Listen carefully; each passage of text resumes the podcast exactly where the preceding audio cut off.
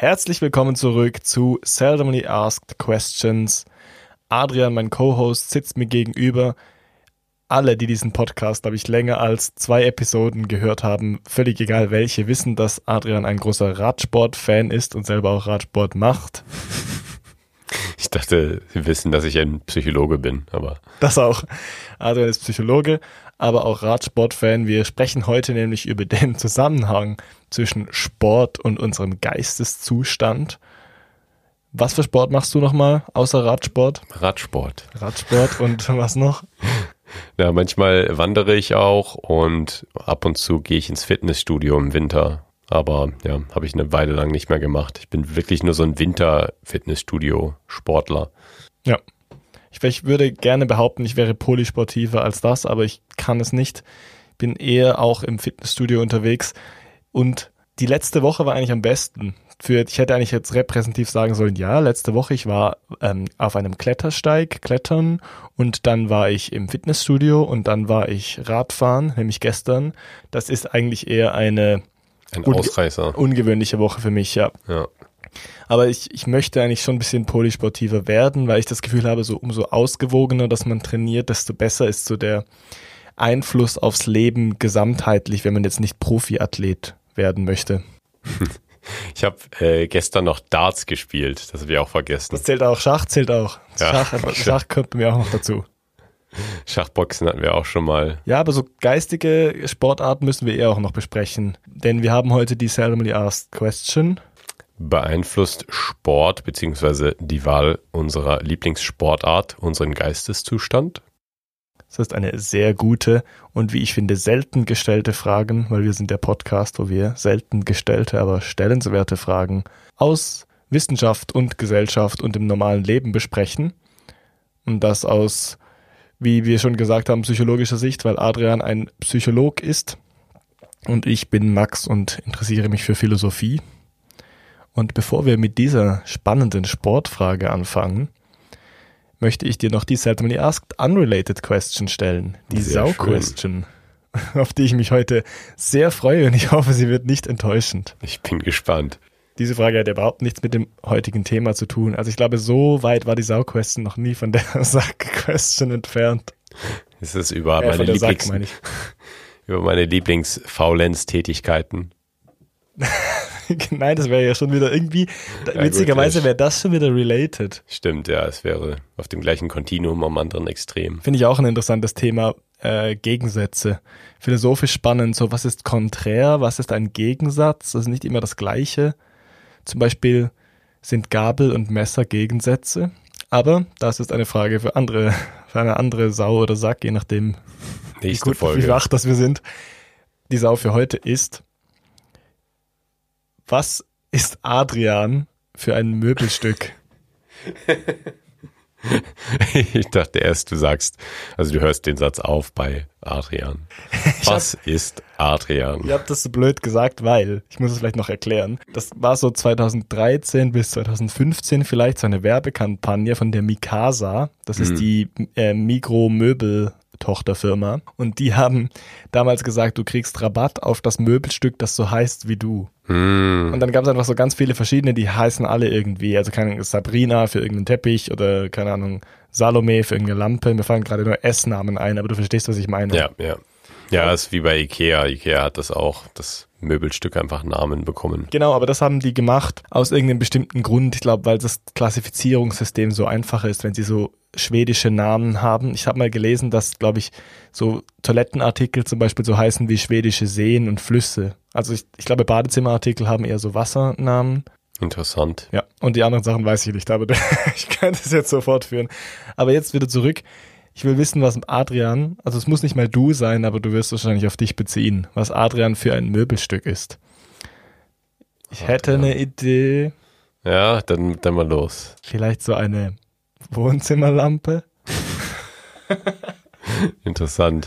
Also weißt du, so eine, die man zum Lesen braucht und so. Eine Leselampe. Ja, aber so eine Standleuchte.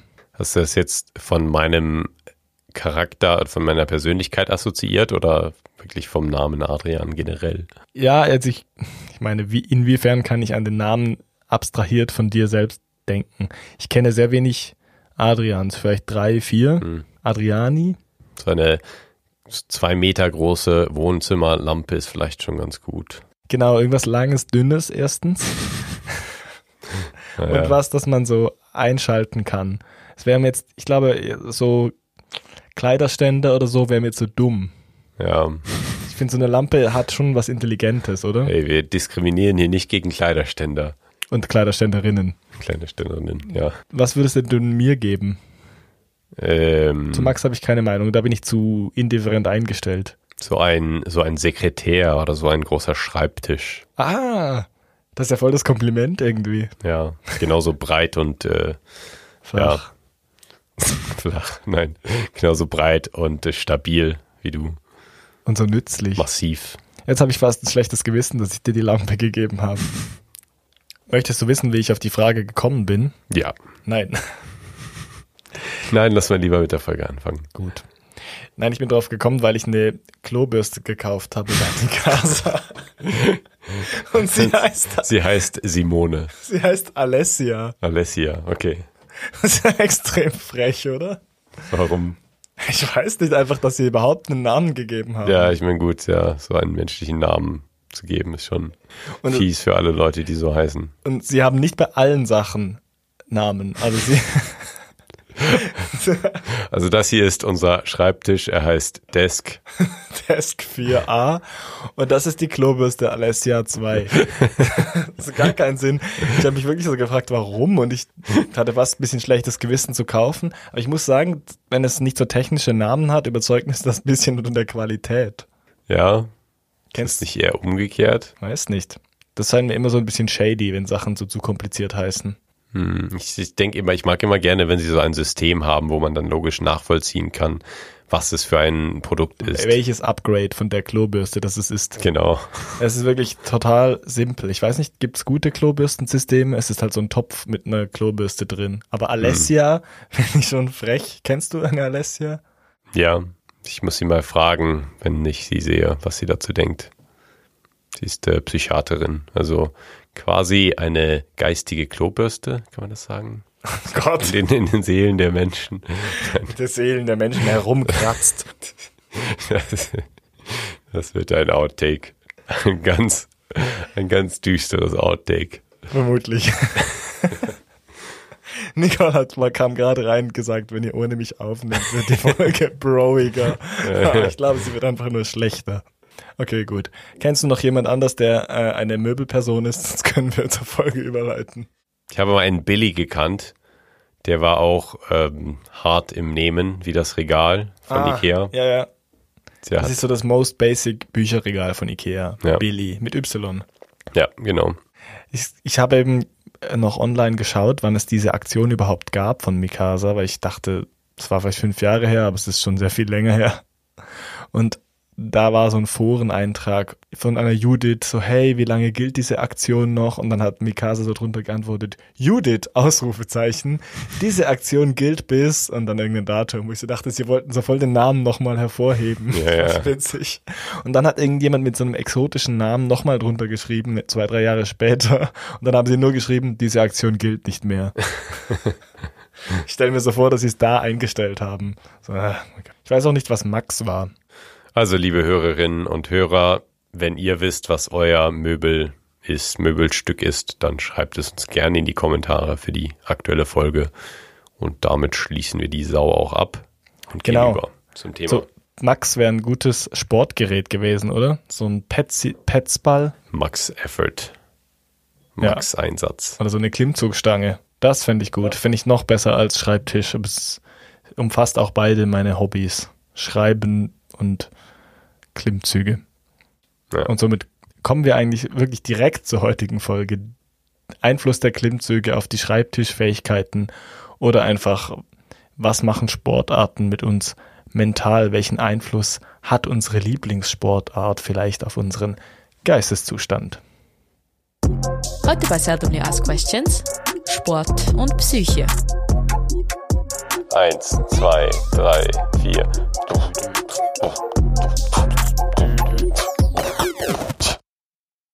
Dann starten wir doch rein in unsere Sack, entfernen uns von den Möbeln hin zum Sport. Impliziert Geisteszustand steht auf meinem Mindmap, obwohl das natürlich nicht wirklich stimmt. Wir sprechen ein bisschen über die Interaktion und wie ich dir im Pre-Talk schon gepitcht habe und du hast erstaunlich wenig begeistert reagiert. Ich sage es trotzdem, habe ich mir so ein bisschen gedacht, wir können einerseits die positiven Effekte so zwischen Sport und Geisteszustand besprechen und andererseits die negativen Aspekte zwischen Sport und Geisteszustand. Und dazwischen liegen doch so ein bisschen neutrale Dinge wie, was macht Persönlichkeit und Sport aus oder wo liegen da die Korrelationen?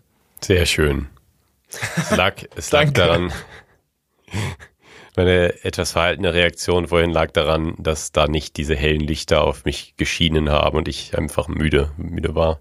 Das hat schon einen extremen Effekt, oder? Ja, ist schon richtig. Also Licht ist schon ein sehr, sehr starker Einfluss auf die Psyche. Auch sehr energiespendend. Was ich richtig angenehm finde, ist zu Hause so oranges Licht zu haben, so abends und einfach zu chillen. Ob ja. das jetzt wirklich stimmt, dass es irgendwie den Schlaf verbessert oder so, ist mir eigentlich egal. Ich mag es einfach, wenn man sich nicht so ausgesetzt fühlt. Ja. Das ist auch das Schlimmste in Clubs, wenn am Schluss so das Licht angeht und man sieht, wie man aussieht. Oh, ja. man, man denkt sich so, diesen Ort will ich nicht hell sehen. Das ist ein Ort, wo man, ein Ort der Sicherheit, ein Ort der Geborgenheit, wo man diese ganzen visuellen Eindrücke mal an der Tür lassen kann man denkt irgendwie so, während man dort ist und es ist dunkel und Musik läuft so, alles hat irgendwie so einen gewissen sterilen Charakter irgendwie. Also ich meine, der ganze Raum verliert so seine Funktion als Raum. Also, weißt du, der Boden ist dreckig und man weiß es schon, aber man denkt einfach nicht daran. Man denkt nur so an sich und an seine Freunde und vielleicht auch an andere Menschen, die dort sind und ist einfach so im Modus. Und wenn das Licht angeht, dann wird das alles so zu einem Zweckraum und dann ist es plötzlich so eine Mehrzweckhalle von irgendeinem Dorf und man, ja. man sieht so die Bierdosen, wie sie am Boden liegen und alles klebt und das ist irgendwie scheiße. Alles verliert seine Magie. Das stimmt, ja. Erstmal, du bist viel im Fitnessstudio bei deinen Trainings. Deswegen frage ich mich, wie du das erlebst, so diesen Moment des Ankommens, des Anfangs und dann eben trainieren und dann eben dieses Nachher, was du da, was geht da durch deinen Kopf? Es hat bei mir viel mit der Selbstwirksamkeit zu tun. Vor allem, weil ich als Jugendlicher äh, so ein bisschen Leistungssport gemacht habe oder einfach extrem viel Sport, aber es war viel Ausdauersport. Und es hat mir zwar Spaß gemacht, aber das, was mich gestört hat dabei, war einfach der Druck immer vom, von dem Club, vom Sportclub, die halt wollten, dass man gute Leistungen erbringt. Und jetzt als Erwachsener, wo ich diesen Sport nicht mehr mache, habe ich den Vorteil, dass ich mir das wie selbst einteilen kann. Und ich habe dann mal eine Zeit lang Pause gemacht zwischen dem äh, Sport als Jugendlicher und dann als Erwachsener und dann habe ich wie gemerkt, dass mir das fehlt und dass es mir eigentlich extrem viel Freude bereitet. Nur bereitet es mir noch tausendmal mehr Freude, wenn ich einfach mir selbst Ziele setzen kann und die dann erreichen kann und nicht die ganze Zeit so, also quasi Rüge bekomme, wenn ich etwas nicht erreiche und einfach nur so Zufriedenheit erhalte, wenn ich einfach gut genug bin oder gut bin. Ja, das ist richtig schön, eine richtig schöne Antwort und die erinnert mich auch an die Frage, mit der ich eigentlich die Folge einleiten wollte. Die hatte ich zwischenzeitlich vergessen. Aber ich dachte mir, es wäre interessant, dich zu fragen, bist du jemand, der den Wettkampf gegen sich oder gegen andere schätzt beim Sport? Denn da gibt es ja beides und ich bin genau wie du auch jemand, der mit dem Wettkampfdruck gegen andere früher nicht gut umgehen konnte und das nicht so gern hatte. Und ich habe gemerkt, also bei mir ist es genauso, aber seit einigen Jahren mache ich eigentlich nur noch gegen mich Wettkampf oder ich vergleiche mich eigentlich nur noch mit meinen früheren Leistungen oder mit dem Fitnesszustand, in dem ich gerne sein würde. Und ich merke, das ist für mich viel gesünder. Da fühle ich mich viel besser damit, als wenn ich jetzt äh, Wettkämpfe gegen andere mal machen würde. Ja, das ist eine mega gute Frage.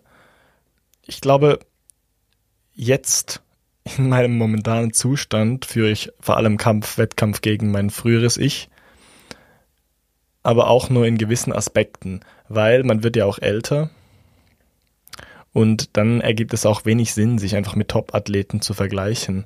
Also als Jugendlicher ergab es natürlich irgendwie Sinn, sich mit Leuten in seiner eigenen Altersklasse zu vergleichen. Man, und äh, dann irgendwie auch mit Top-Athleten, wo man dann älter wurde, obwohl ich dann eigentlich so in, im Leistungssport nie so mega gut war. Aber so im Fitnessstudio habe ich noch mehr Hemmungen, mich mit anderen Menschen zu vergleichen, direkt, weil du halt nie weißt, was für Substanzen und so im Spiel sind. Und es ist ja auch in dem Sinne kein Sport. Also ich meine, reden wir von Bodybuilding, dann könnte man den Vergleich ja komplett vergessen, weil ich meine, die Leute sind einfach auf Anabolen Steroiden bis zum geht nicht mehr und das will man auch nicht. Ja, das ist ja auch eigentlich eher eine Kunstform. Da geht es dann ja auf, da geht es da ja eher um ästhetische ähm, Charakteristika oder ja, ästhetische aber es ist ja trotzdem Faktoren. ein Wettkampf. Genau, es ist ein Wettkampf, aber meine, gut, Gymnastik ist natürlich auch, kann man auch sagen, es ist ein Sport, aber es ist eben sehr subjektiv und da geht es dann eher um ästhetische Faktoren als um harte ja, Leistungsmetriken. Ich, mir persönlich passt so Kraftsport einfach besser als Ausdauersport, aber ich versuche mehr Ausdauersport zu implementieren und da kann man eher so diesen Wettkampf gegen sich selbst messen, zum Beispiel beim Joggen, wenn man genau weiß, was für eine Zeit das man hat oder beim Radfahren. Und deshalb wollte ich dich auch fragen, ich habe schon das Gefühl, dass ich so, wenn ich draußen Sport mache, noch mehr von diesen Vorteilen habe, die man nach dem Sport meistens hat, dass man sich gut fühlt, dass irgendwie so Glückshormone freigesetzt werden. Meinst du, das liegt an bei mir jetzt persönlich? Analysieren Sie mich. Meinst du, es liegt bei mir persönlich am draußen sein oder es liegt bei mir am Ausdauersport machen? Ja, das ist eine gute Frage. Äh, du machst wahrscheinlich nie Cardio im Fitnessstudio. Selten. Da kann ich dann mal mm, auf meine Erfahrung schauen und bei mir ist es so, ich, ja gut, ich mache dann auch Kraftsport, wenn ich im Fitnessstudio bin, aber es ist schon ein eher ähnliches Workout, weil ich nie so auf meine absolute Max, Maximalleistung gehe, sondern ich mache dann eher Sachen, die ich auch häufiger machen kann mit sehr kurzen Pausenzeiten, dass ich einfach konstant irgendwie in Bewegung bin. Ich merke schon, ich habe so diese, diesen Endorphin-Effekt, diese Ausgewogenheit nachher. Aber ich habe schon das Gefühl, nach Sport draußen im Grünen, in der Natur, bin ich schon noch ein bisschen ruhiger oder ausgewogener im Kopf danach. Ich denke, die Natur hat da schon einen gewissen Einfluss und der wurde auch schon äh, erforscht. Da gibt es so Forschung zu Green Exercise, also Sport im Grünen. Manchmal auch einfach nur virtuell grüne äh, um Umgebungen, aber eben auch häufig dann wirklich ähm, Sport im Grünen draußen. Und diese Forschung findet relativ häufig, dass das eben sehr positive Effekte hat auf das Wohlbefinden, auf den Geisteszustand. Also ist das ähm, Sport im virtuellen Grün gleich effektiv wie Sport im Grünen draußen, weil was ich dann so denke ist, hat es nicht auch so ein bisschen mit der Fortbewegung und der Art zu tun, indem man Sport macht? Also es kommt ja dann, muss man auch kontrollieren, ob man dann joggen geht, eben ob es ein Ausdauersport ist oder vielleicht ob man in einem Outdoor-Gym ist. Es gibt ja auch so Wald-Gyms zum Beispiel. Genau, also das hatte ich jetzt gerade nicht bedacht, aber das könnte natürlich auch eine gute, ein guter Vergleich sein. Denn ja, man kann auf jeden Fall Ausdauersport drinnen oder draußen machen und man kann aber auch Kraftsport draußen und drinnen machen. Ähm, es gibt eine Meta-Analyse aus dem Jahre 2019, also eine Übersicht über die vorhandenen Studien, wobei ich sagen muss, dass das eine eher kleine äh, Meta-Analyse war, wo dann am Ende nicht so viele Studien übergeblieben sind oder nicht so viele Studien gefunden worden sind. Und dort wurde eben gezeigt, dass Sport im echten Grünen verglichen mit dem virtuellen Grünen mehr Freude bereitet als Sport ähm, ja, im virtuellen Raum. Also überrascht mich jetzt eigentlich wenig, einfach nur schon, weil der virtuelle Raum ist einfach nicht so echt bisher. Ja. Und zum Beispiel, wenn man im virtuellen Raum ist, hat man auch nicht die frische Luft, die draußen ist. Ich glaube, diese Assoziation zwischen Chlorophyll also Pflanzen, die Chlorophyll haben, also grün sind, also diesen Stoff, der die Photosynthese äh, vorantreibt und die Pflanzen grün macht, der ist natürlich assoziiert mit einer frischen, reinen Luft. Und ich kann mir schon vorstellen, dass das irgendwie die Sicht davon bei Menschen auch diese Assoziation zu frischer Luft auslöst. Und wenn du dann in einem grünen Raum bist, also oder in einem Wald, der virtuell ist und diese Luftqualität gar nicht hast, kann es hat es wahrscheinlich irgendwelche Nachteile oder es ist zumindest nicht so gut, Da kommt es wahrscheinlich auf deine eigene Vorstellungskraft an. Wie sehr kannst du dir vorstellen, gerade im Wald joggen zu gehen? Joggen mit VR-Brille ist sicher richtig nervig. Ja, ist ein bisschen komisch. Vielleicht haben sie auch was anderes gemacht. Wenn du auf dem Laufband bist, kannst du eigentlich nur geradeaus laufen. Das, das war, das wurde bestimmt oft getestet mit so Rad. Ja. Fahrradsimulatoren, weil dann kannst du nämlich eine VR-Brille aufhaben und dann kann dir jemand einen Ventilator so vorne dran stellen. Ja. Und die anderen Leute fahren halt tatsächlich Rad. Genau.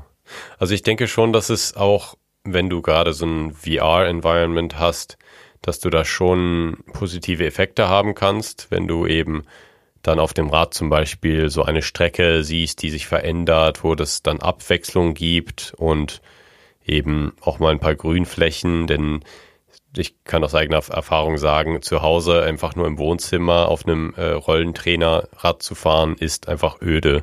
Das kannst du nicht, also natürlich kannst du es länger als zehn Minuten machen, aber du wirst so ein bisschen verrückt. Du musst dich da wirklich dran gewöhnen, weil normalerweise bist du dran gewöhnt, beim Radfahren ständig was Neues zu sehen und das gibt dir auch Energie, einfach länger zu fahren.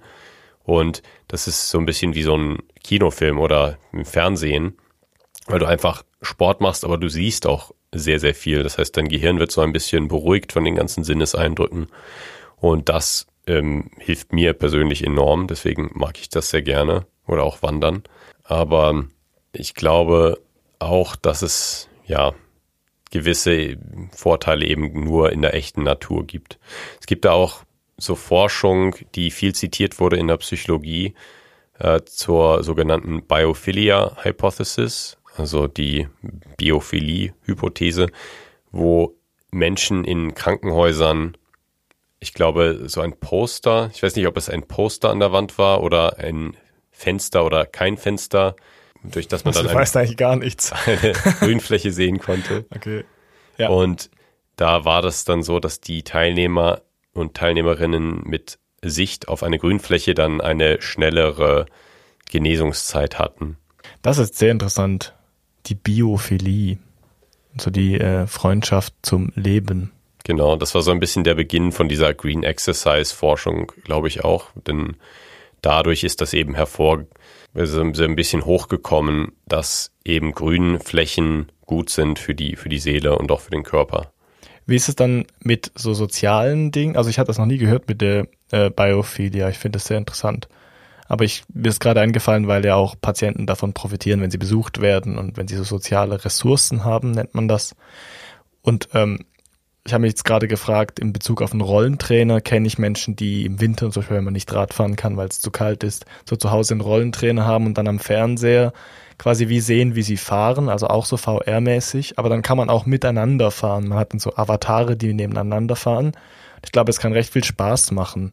Ja, das ist dann so ein bisschen äh, die gamified-Version vom, vom Rollentrainer. Das ist schon ziemlich genial eigentlich, weil es das Ganze schon viel spaßiger macht.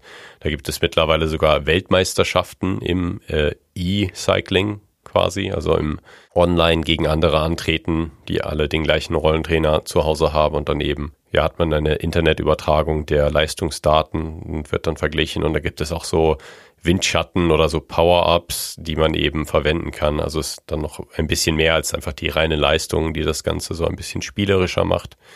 Und ja, das ist, glaube ich, extrem populär geworden. Man sieht auf jeden Fall sehr viel Werbung in den letzten Jahren dafür. Könnte ich mir spannender vorstellen, als eben, wie du gesagt hast, alleine so in einem leeren Wohnzimmer zu fahren.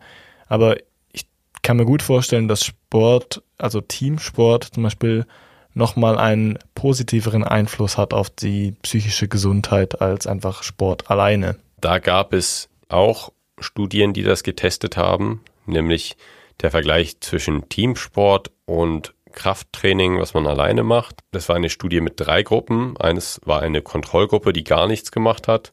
Und dann gab es zwei Sportgruppen. Eine davon hat Krafttraining gemacht und die andere Teamsport. Und da wurde gefunden, das ist jetzt so ein bisschen die Kategorie Obvious Research, ähm, Flashback, erste Folge. Erste Folge, woo! Dass nämlich Sport im Allgemeinen die körperliche Fitness verbessert und auch äh, psychologisch das Wohlbefinden steigert und andere wichtige Variablen zur ähm, Gesundheit und zum Wohlbefinden verbessert. Zum das Beispiel ist interessant. Ja, zum Beispiel auch Angst- oder Depressionssymptome ja, vermindert. Zwischen den Sportarten, also zwischen Teamsport und Kraftsport, gab es dann noch Unterschiede, zum Beispiel in der Motivation, denn Teamsport hat den Teilnehmerinnen und Teilnehmern mehr Spaß gemacht und sie auch intrinsisch mehr motiviert als das Krafttraining, was dann eher so extrinsische Motivation gefördert hat. Genau. Zum Beispiel so ein Fokus auf die Fitness oder auf die körperliche Gesundheit als, als Belohnung. Und beim Teamsport ist es dann eher einfach die, die Aktivität an sich, die Spaß macht und die belohnend wirkt. Ja, also intrinsisch würde in dem Sinne eben das heißen, was du gerade erklärt hast. Es ist wie die Aktivität an sich selbst, die Spaß macht und man denkt nicht an die Konsequenzen oder Outcomes und extrinsisch wäre, man belohnt sich quasi selbst mit einem gestellten Körper oder was auch immer. Genau. Ich habe bei einer Referenz, die du in unserer Vorbereitung gepostet hast, habe ich gesehen eine Verlinkung zum ähm, Bear Chase Race. Hast du das gesehen? Nein. Es gibt anscheinend, da gab es auch eine Studie dazu, also was für Persönlichkeitstraits Leute haben, die das Bear Chase Race machen. Also was für Persönlichkeitsstrukturen hat man vornehmlich, wenn man diesen Bear Chase Trail macht? Und das sind unterschiedliche Kategorien, aber die Klassenkategorie ist 1000, Ki äh, 1000, Alter, 100 Kilometer. Ich dachte gerade wegen 100k, wegen 80.000, aber 100 Kilometer Rennen. Laufen, ah. Rennen, laufen, joggen, wie man das auch nennen mag. Also was ist das Bear Chase Race? Das ist ein Diese 100 Kilometer äh, im Gebirge oder, oder beziehungsweise in der Natur? Ja, in der Natur. Es geht oh. natürlich sicher auch ein bisschen durchs Gebirge. Ja. Was, was würdest du schätzen, ist der Rekord gerade von 2022 war der schnellste? Sechs Stunden? Schlecht geschätzt. Was? Nein, es ist äh, elf Stunden. Elf Stunden, okay. Ja. Was ist die schnellste Marathonzeit? So ungefähr unter, zwei Stunden. Unter zwei Stunden gerade. So. Ja, gut. Das wird wahrscheinlich in der Natur auf Nicht-Straßen, die nicht ja, es ist sicher so ein Trail und vor allem dann, ja, also nach zwei Stunden sein. hast du ja extrem Leistungsabfall. Ja, das stimmt auch. Wenn diese, ja. also wenn die Rekordläufer von, also ich, ich weiß nicht, es gibt bestimmt auch jemand, der viel, viel schneller ist im Bear Chase Race, aber es war einfach der Gewinner von 2022, ein Herr zwischen 50 und 59 Kategorie übrigens. Hm.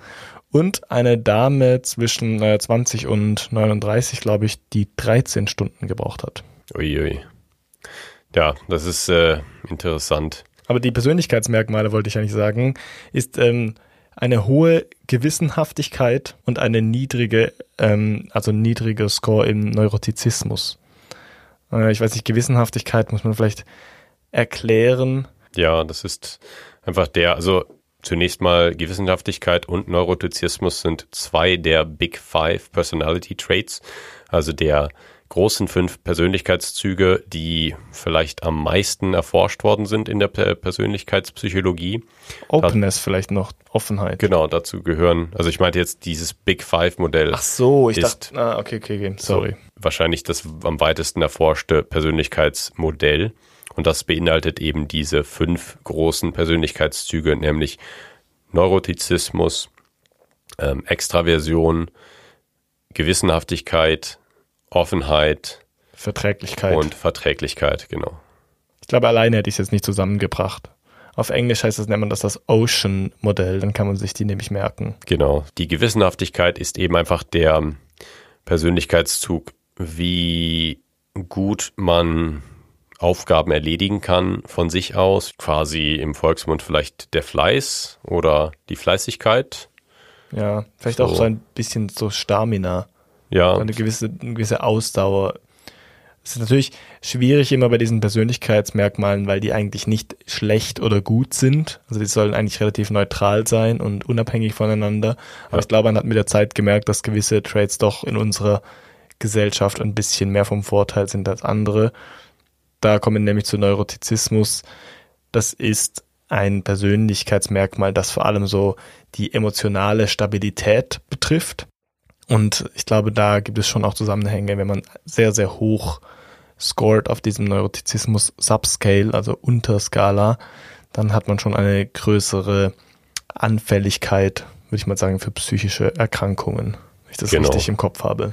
Ja, da gibt es viel Forschung, die Neurotizismus mit Depression in Verbindung bringt. Und das wird auch immer so ein bisschen wie die normale Dimension der Depressivität gesehen. Also es gibt bei diesen Big Five Persönlichkeitszügen generell ein Kontinuum, wo man mehr oder weniger extrem in die eine oder andere Richtung gehen kann.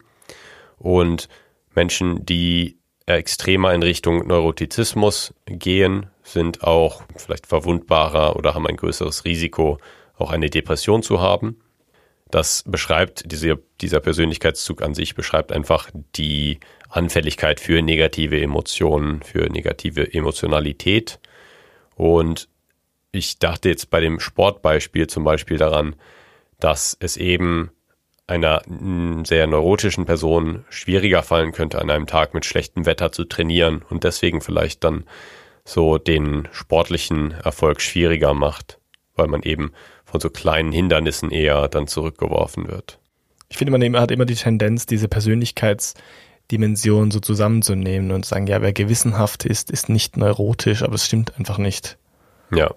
Also diese, diese Neurotizismus Scale bedeutet, also hat was mit der Emotionsschwankung zu tun und auch mit der Range von Emotionen, die man überhaupt so alltäglich empfindet, glaube ich. Und Gewissenhaftigkeit hat mehr eben was damit tun, wie viel Verpflichtung man gegenüber seinen Zielen fühlt. Und das muss nichts Gutes oder Schlechtes sein. Aber wenn man beim Bear Chase Race mitmachen will, muss man vielleicht einfach dieses Ziel durchziehen können, egal was passiert und vielleicht sich nicht zu sehr ablenken lassen von negativen Gefühlen. Obwohl, wenn man ein negatives Gefühl empfinden würde, es vielleicht gut ist, dann aufzuhören, aber das sind halt nicht die Leute, die dann in der Studie auftauchen, weil die natürlich abgebrochen haben. Genau. Aber ja, Gewissenhaftigkeit hat auch einfach damit zu tun, wie sehr man einfach sich organisieren kann und so ein großes Ziel vielleicht auch in viele kleinere Ziele aufteilen kann und dann eben über längere Zeit hinweg ein Ziel verfolgen kann. Hast du noch andere Persönlichkeitseffekte auf den Sport, beziehungsweise Persönlichkeitsdimensionen, die in gewissen Sportarten häufiger vorkommen.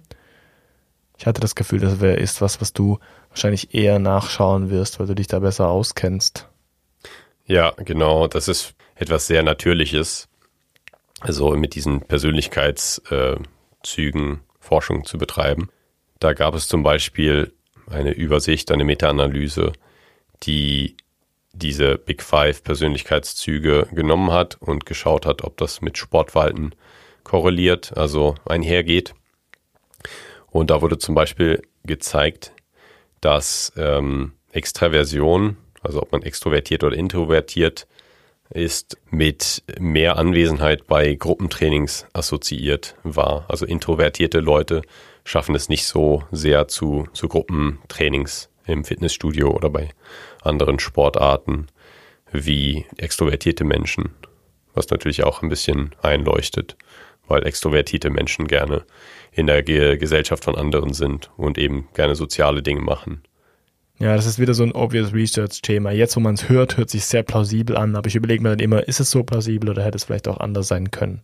Ja, es gab dann noch ein, ähm, ein Resultat, was ein bisschen kontrovers ist. Denn Max, ich weiß, du sagst, du bist eher keine extrem extrovertierte Person, aber in der Meta-Analyse wurde auch gezeigt, dass Krafttraining positiv mit Extraversion zusammenhängt und eben extrovertierte Menschen eher Krafttraining machen. Wieso war das kontrovers? Den, demnach müsstest du extrem extrovertiert sein. Danke. Nein, wieso, wieso war das kontrovers? Nein, das, das war ein Scherz. Man kann da, wie vorher auch, man kann das vielleicht erklären und sagen, ja, das ist ja logisch. Ich finde es trotzdem interessant. Und wie man an dir sieht, gibt es auch Menschen, die nicht extrem extrovertiert sind und trotzdem gerne Krafttraining machen. Und ich persönlich denke auch, Krafttraining ist eigentlich eine Sportart, also so im Fitnessstudio sein. Da kann man auch gut sein eigenes Ding machen. Da muss man vielleicht mal fragen, wie viele Sets jemand noch macht, weil man die gleiche Maschine verwenden will. Aber da muss man nicht unbedingt mit anderen Menschen interagieren. Ja, ich glaube, es ist eher so, dass extrovertierte Menschen vielleicht eher auch an soziale Interaktionen denken und dann die Ziele, die sie diesbezüglich haben, äh, so anpassen, dass sie das mit Sport zum Beispiel erreichen können. Wenn du natürlich das Gefühl hast, dass du mit einem muskulösen Körper oder wie du sagen würdest, muskulären Körper ähm, irgendwie vielleicht mehr Erfolg hast, sozial oder so, oder dass du dann, dass du einen besseren, einen höheren sozialen Status kriegst, dadurch dann das sind das natürlich schon sehr extrovertierte Ziele. Und wenn du, ich glaube, wenn du denkst, dass das wichtig ist dafür, dann gehst du natürlich ins Fitnessstudio, während introvertierte Menschen vielleicht gar nicht solche Ziele haben, die so krass auf soziale Interaktion bezogen sind. Ich denke auch, man kann es so sehen, dass man im Fitnessstudio als introvertierter und als extrovertierter Mensch äh, so sein Ding machen kann. Die Sache ist nur, wenn man jetzt ans, ans Radfahren zum Beispiel denkt oder ans Laufen, das ist eher so, dass man da, wenn man durch den Wald läuft oder durch die Landschaft fährt, alleine dann ja gibt es da nicht Menschen, mit denen man reden kann. Natürlich kann man das organisieren mit anderen Menschen, aber so der Ort, wo eigentlich immer Leute sind, ist eher das Fitnessstudio. Deswegen kann ich verstehen, dass extrovertierte Menschen dann vielleicht eher sagen, ja, ähm, da ist immer irgendjemand, da kann ich immer sozial sein und eben. Aber das ist schon so ein bisschen ein Sehen und gesehen werden im Fitnessstudio. Vor allem, wenn man oft dort ist, kennt man die Leute halt auch so vom Sehen. Genau. Das ist schon so ein typisches Ding. Es ist so, hat manchmal ein bisschen so ein Club-Feeling auch, also obwohl man keinen Alkohol trinkt, sondern im Gegenteil irgendwie was für seine Gesundheit tut, vermeintlich. Aber oft sehe ich Leute auch einfach so miteinander socialisen und nur reden und dann Geräte besetzen und so und stattdessen einfach, ja, genau. statt trainieren einfach quatschen. Die schlimmsten Personen im Fitnessstudio. Ja, schon irgendwie, oder? Das ist so ein No-Go. Ja, aber, aber es, ist, ja. es ist schon witzig, weil es einfach so eine Dynamik gibt, wenn du dann jeden Tag dahin gehst oder viermal die Woche, sagen wir mal. Irgendwann kennst du einfach die Leute, die zur gleichen Zeit dort trainieren und es ja. ist auch schon mal vorgekommen, dass ich einfach im Fitnessstudio dann so einen Typen, die ich jedes Mal gesehen habe, er war jedes Mal da und ich dachte so, ja, ey, das hat diszipliniert der Typ, ja, Respekt. Und irgendwann, ja, habe ich halt so gemerkt, wie er mich auch so mal so angelacht hat und so meinte, ja, hey, cool, du bist immer da. Und ja. Es ist echt genauso wie in diesem Meme, so dass man denkt, man hat dann so Gespräche mit, also als Mann Gespräche mit Frauen und so über Sport und dabei hat man einfach nur Gespräche ja. mit gleichaltrigen oder älteren Typen über Sport. Genau. Also nichts dagegen, wenn man sich das wünscht. Sehr schön. Ich habe eigentlich nicht so Bock rumzuquatschen. Aber das mit dem Studienergebnis und extrovertierten Menschen im Fitnessstudio kann ich mir gut vorstellen. Vielleicht hat es aber auch eine gewisse Bias. Ich meine, wie wurde das erhoben? Wird in irgendwelchen Fitnessstudios einfach so ein Zettel ausgehangen, so Menschen für Studie gesucht und dann ja. gehen natürlich nur die Extrovertierten hin. Ja, das stimmt. Das kann es immer geben. Aber natürlich wird in dieser Forschung dann auch generell kontrolliert oder konstant gehalten, was man nicht untersuchen will.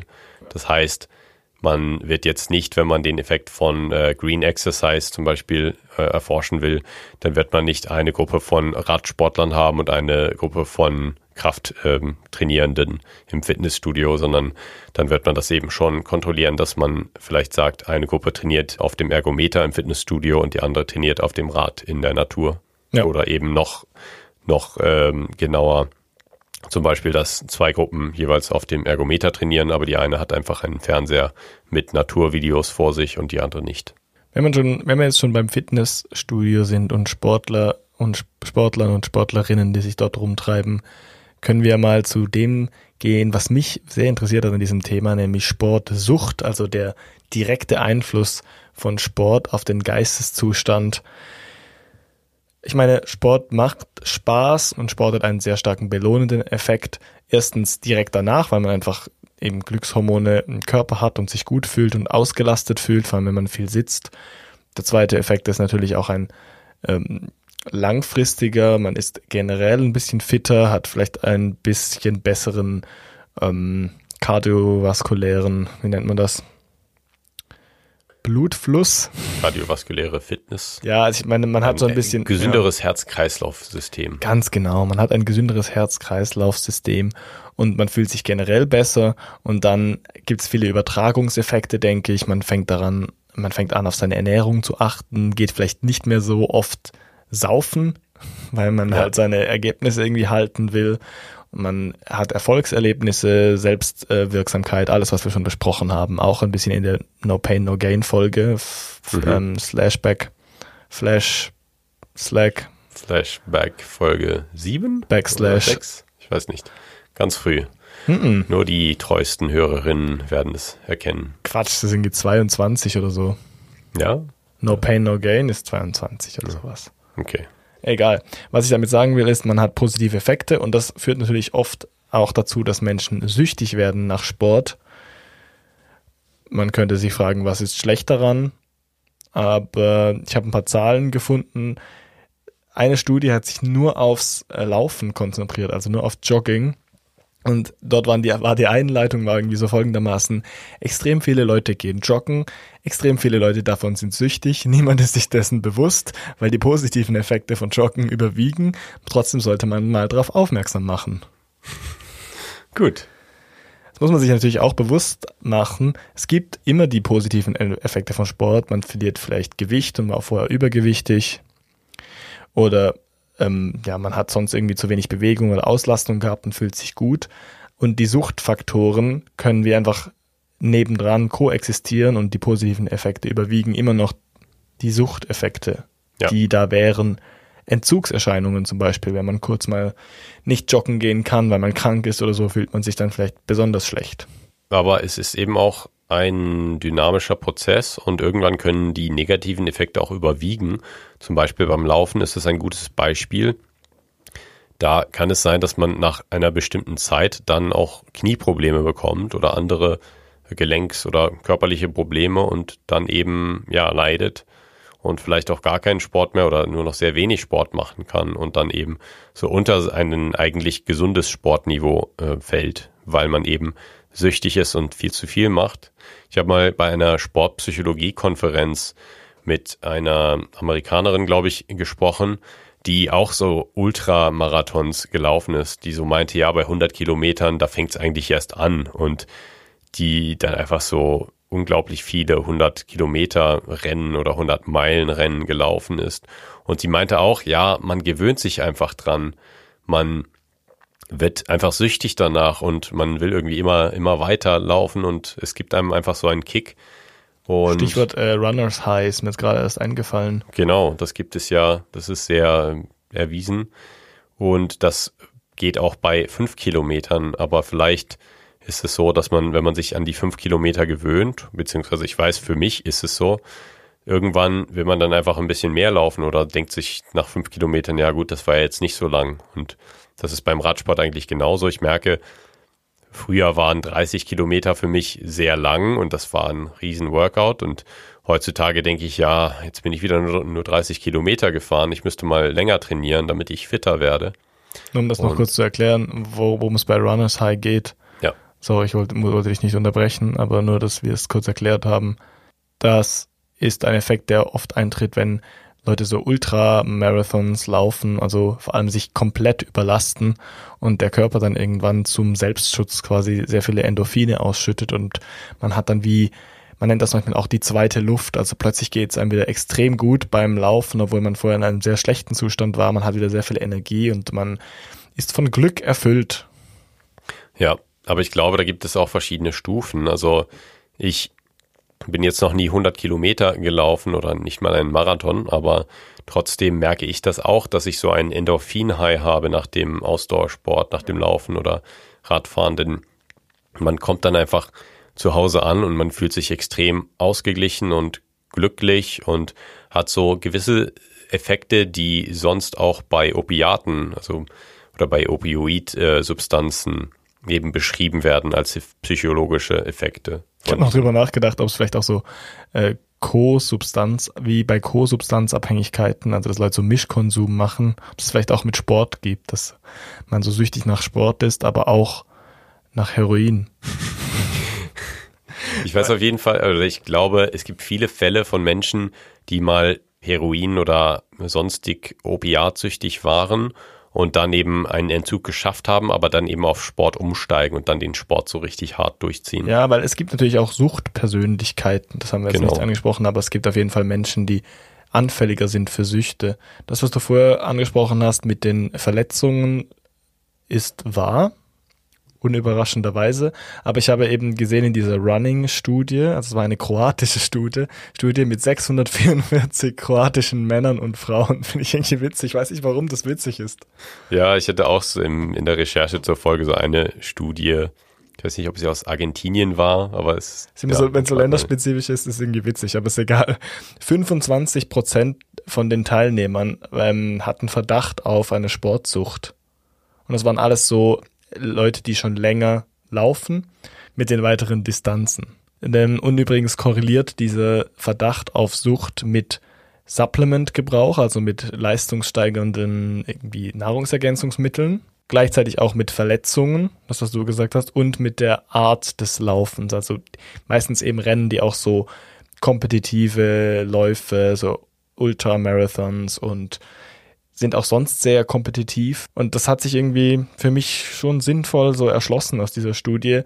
Beim Laufen kann ich mir das noch vorstellen, weil das auch so zugänglich ist für jeden. Und es ist so auch also ein urmenschliches Ding irgendwie einfach ja. rumzurennen, oder?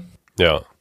Wo man vorsichtig sein muss mit Sucht ist oder mit viel Laufen und Wettkampf muss man dann auch sehen, natürlich, wenn man äh, im Wettkampf ist oder gut sein will im Wettkampf, dann muss man auch viel laufen. Da könnte es nach einer Sucht aussehen, weil man eben viel trainieren muss, um gut im Wettkampf zu sein. Oder sie könnte so koexistieren mit dem, mit dem Wettkampfverhalten. Es könnte aber auch sein, dass eine sehr, sehr kompetitive Persönlichkeit dann eben sportsüchtig wird, weil es dort eben diesen Wettkampf gibt. Es wurde gemessen mit dem Exercise Addiction Inventory. Also es ist so ein Fragebogen, den man ausfüllen kann. Es gibt noch einen anderen, der heißt, muss ich nachschauen, Exercise Dependence Scale. Ja. Aber es ist im Grunde genommen das gleiche. Man nimmt einfach die Charakteristika von Sucht aus dem DSM 5 zum Beispiel. Das ist eben das Standardwerk für psychische Krankheiten, das wir schon oft erwähnt haben, also das diagnostische Manual. Und man überträgt das dann auf Sport und diese Grundkomponenten sind natürlich, wie wichtig ist das für dich in deinem Leben, also die Salienz. Dann, wie oft kommst du in Konflikte deswegen, zum Beispiel mit Freunden oder mit Familie, weil du lieber Sport machst, als sie zu treffen. Wie sehr nimmst du damit Einfluss auf deine Gefühle oder auf deine Stimmung? Also wie oft machst du Sport, weil du dich zum Beispiel schlecht fühlst? Das sind alles so Dimensionen von diesen Scales, die ich aufzähle. Und äh, hast du eine Toleranz? Also brauchst du immer mehr davon. Das ist natürlich auch sowas, was wir jetzt gerade schon angesprochen haben. Musst du immer weiter rennen, um dieses Glücksgefühl zu kriegen oder Radfahren oder Rudern oder immer mehr heben, stemmen. Do you even lift? Bro. Entzugserscheinungen. Ja. Also eben fühlst du dich schlecht, wenn du es nicht tust. Hast du vielleicht sogar körperliche Symptome. Also es kann schon sein, dass man vielleicht Kopfschmerzen hat oder sich nicht wohlfühlt. Und das letzte ist Relapse. Wie sagt man auf Deutsch? Rückfall. Rückfall, genau. Also nimmst du dir manchmal vor, weniger oft Sport zu treiben und es kommt dann am Schluss so raus, dass du weder so viel Sport machst wie vorher, wenn nicht sogar mehr. Und das finde ich eigentlich witzig, dass diese Suchtfaktoren, die man sonst auch für Substanzen verwendet, so gut anwendbar sind auf Sport. Es zeigt schon, wie anfällig das auch diese Aktivität für Sucht ist. Genau. Das kommt mir alles bekannt vor, eben aus dem DSM 5 zum Beispiel. Und für mich persönlich ist es aber auch schlüssig, denn ich persönlich merke auch so Suchttendenzen. Ich merke, dass es einfach Spaß macht, dass ich aber auch belohnt werde mit einem positiven psychologischen Zustand. Und deswegen fehlt mir das dann auch, wenn ich mal nicht Sport mache und denke, ah, ich, ich muss mal wieder Sport machen, weil ich bin jetzt gerade so unausgeglichen und irgendwie negativ im Kopf. Und ich will einfach wieder raus und ein bisschen Natur sehen und ein bisschen meinen Körper trainieren. Ich habe eine Studie gefunden, ein, oder ein Systematic Review eigentlich, also eine systematische Zusammenfassung von vielen Studienergebnissen. Es waren 48 Studien bis 2018, die dort reingenommen wurden und die haben eben diesen die Outcomes von diesen Exercise Addiction Inventories und Exercise Dependence Scales genommen und haben geschaut, welche Sportarten am anfälligsten sind oder welche Sportlerinnen am anfälligsten sind für Sucht und auf Platz 1 ist Ausdauersportart mit 14,2 Prozent. Wenig überraschend. Ich glaube, auch nur schon wegen diesem Endorphin-Rush und diesem Runners-High-Gefühl, das man eigentlich im Fitnessstudio nicht bekommt. Normalerweise. Was denkst du, kommt als zweites? Da kommst du nicht drauf, glaube ich. Golf. Ah, das ist nicht so schlecht. Fast. Polo. Also du musst eine Kategorie nehmen, nicht eine. Ja, so Individualsport. Spiele? Es ist Ballspiele, also Ballspiele. Ballsportarten. Ballspiele, Ballspiele hört sich so nach Kinder an, aber es sind ja. Ballsportarten. Ja. Mit 10,4 Prozent finde ich extrem überraschend. Dass ja. Leute so süchtig sind nach Fußball oder ja, so. Ja, doch, weil das hat auch diesen, ja, Es hat natürlich einen spaßigen Charakter, aber auch dieses soziale Messen und das ist auch etwas, was Menschen, die etwas kompetitiver sind, natürlich auch sehr suchen und es macht auch Sinn, denn wenn man so sieht, wie Menschen sich zum Beispiel zum Fußball verhalten, wie fanatisch sie sind als Unterstützerinnen und Unterstützer von bestimmten Stimmt, Clubs ja. oder auch wie sie selbst, also ich, ich habe Menschen gesehen, die haben in der siebten oder achten Liga äh, gespielt und die haben trotzdem trainiert wie die Profis oder die haben diesen Anspruch gehabt, so zu trainieren wie die Profis, weil das ihnen einfach so wichtig war. Und ich dachte, ja gut, was, was bringt das? Ich meine, du wirst jetzt vielleicht kein Profi mehr in deiner äh, Laufbahn, aber es ist trotzdem einfach süchtig machen, dieses. Ich habe gerade gesehen auf meinen Notizen, Persönlichkeits Merkmale zur Sucht, die ähm, selbst aufgeführt waren für den befragten Sportlerinnen, waren anstrengendere Übungen, also dass sie das Gefühl haben, sie trainieren härter und sie haben auch das Gefühl, sie trainieren disziplinierter und haben eine größere Selbstwirksamkeit als die anderen. Also es muss nicht unbedingt so sein, aber es ist zumindest von den Probandinnen so wahrgenommen worden. Also genau das, was du gerade gesagt hast, dass so eben so Siebtliga, Achtliga, ich weiß nicht, was das für Nummern sind, so trainieren wie Profis. Was denkst du, kommt nach Ballsportarten? Dann vielleicht Kraftsport. Ja, dann kommt Gym mit 8,2 Prozent. Sehr gut, Adrian. Dann, und als viertes kommt so, kommt noch so Power-Disziplin. Ich weiß nicht genau, was das ist. Ich denke, es ist so Powerlifting vielleicht, wo es nur so um einzelne Dinge geht, wie mhm. vielleicht, keine Ahnung, Kugelstoßen oder ja. Deadliften oder Squats. Oder Kreuzheben vielleicht, und Kniebeugen. Entschuldigung. Und dann äh, habe ich noch die generelle Zahl. Geschätzt drei Prozent aller ja. Menschen in der Population haben eine Tendenz zur Sportsucht oder sind sportsüchtig. Also es ist noch ein sehr unerforschtes Feld, da kann man es nicht so genau sagen und ich bin vorsichtig mit diesen Zahlen aus diesem Systematic Review von 2018, aber es sind auf jeden Fall viele Menschen und ich glaube, es wird einfach generell noch ein bisschen unterschätzt. Und die Gefahren sind eigentlich groß, weil das Übertraining führt einfach zu Ausfällen. Man wird öfter krank. Und ich habe gemerkt, dass bei mir selbst, zum Beispiel, wenn ich zu viel Sport mache, dann ist mein Immunsystem zu schlecht. Man fällt aus bei der Arbeit, sagt vielleicht Freunden ab, weil man zu müde ist. Aber andererseits kann man natürlich auch sagen, ja, die Alkoholiker, die sind dann auch mal einen Tag krank und äh, vielleicht auch nicht so leistungsfähig es ist eben immer noch so, dass Sport etwas sehr Wünschenswertes ist in unserer Gesellschaft, weil wir eben viele vermeidbare Krankheitskosten haben, zum Beispiel in der ja. Gesellschaft. Aber eben, die gehen dann auch wieder hoch, wenn du, wenn so viele Sportsüchtige hast. Ja. Deshalb hier Referenz zur Mitte-Folge, mhm. vorletzte.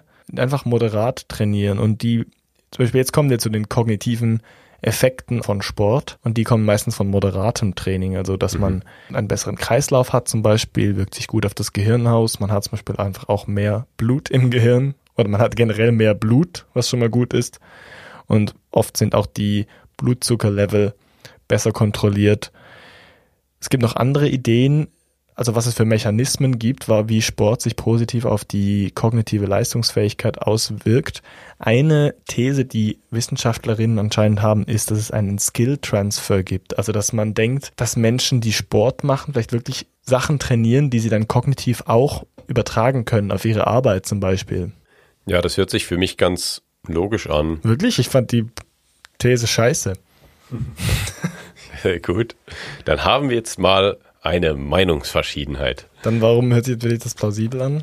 Ja, ich denke, wenn man einfach übt, ähm, zum Beispiel Rad zu fahren, drei Tage die Woche, egal welches Wetter es ist, dann wird man schon so ein bisschen resilienter vielleicht. Ah, okay. Dann wird ja. man auch ein bisschen determinierter, also man hat vielleicht mehr Überzeugung, Selbstwirksamkeit, die man aufbaut.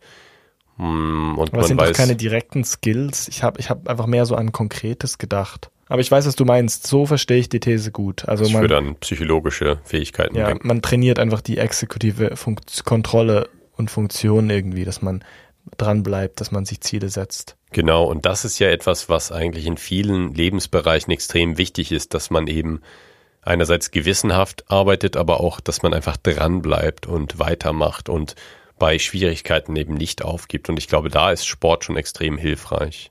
Ich habe nämlich zwei Studien gefunden, die das konkret beweisen würden, aber es ist halt sehr eingeschränkt. anscheinend führt Tanzen und Wrestling zu besserem räumlichen Denken. Fand ich witzig. Sehr Also, gut. Die, die Probandinnen ha- haben fünf Wochen getanzt, war eine Studie von 2013 und hatten besseres räumliches Denken und in einer anderen Studie haben die Probandinnen zehn Monate gerestelt und hatten signifikant besseres räumliches Denken.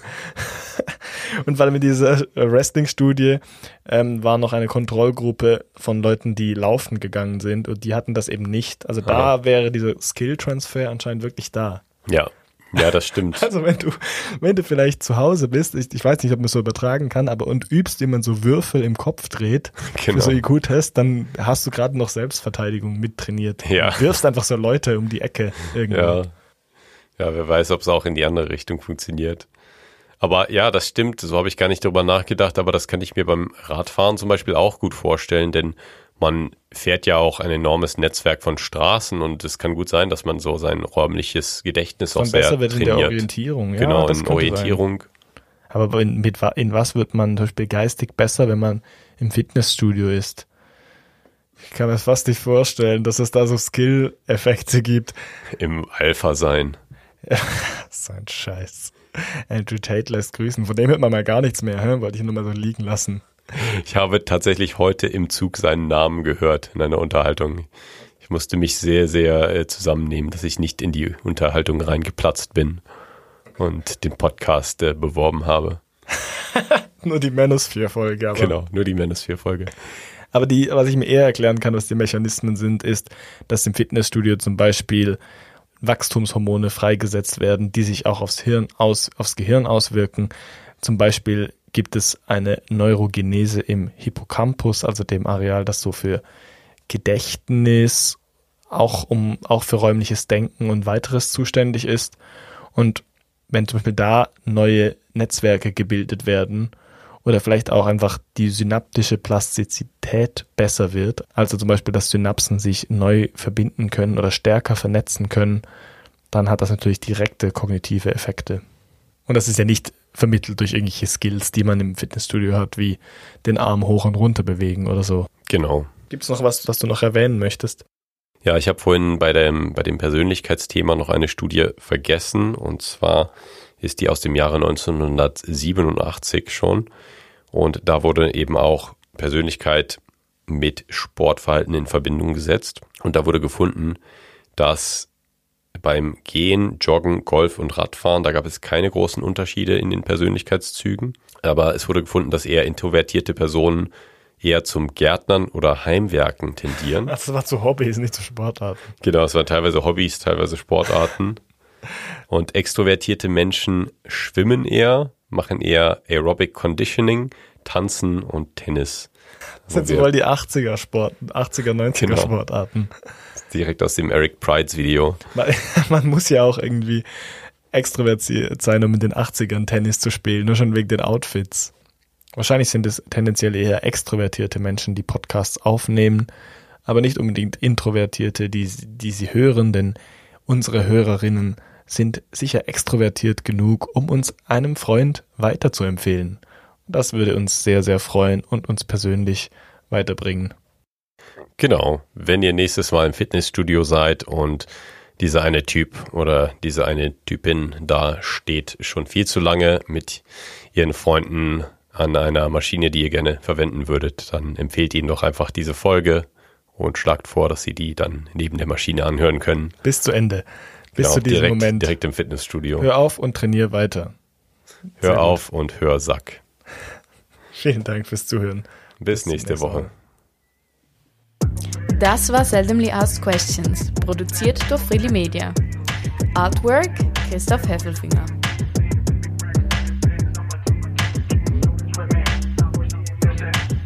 Musik Balance Cooper. Jüngst hat mich ein Freund gefragt, was ist das eigentlich mit diesem Sierra oder was, wo ihr immer besprecht, was ist das bei euch im Studio? Und ich so, was? Michael Sarah. Michael, ach so, ja.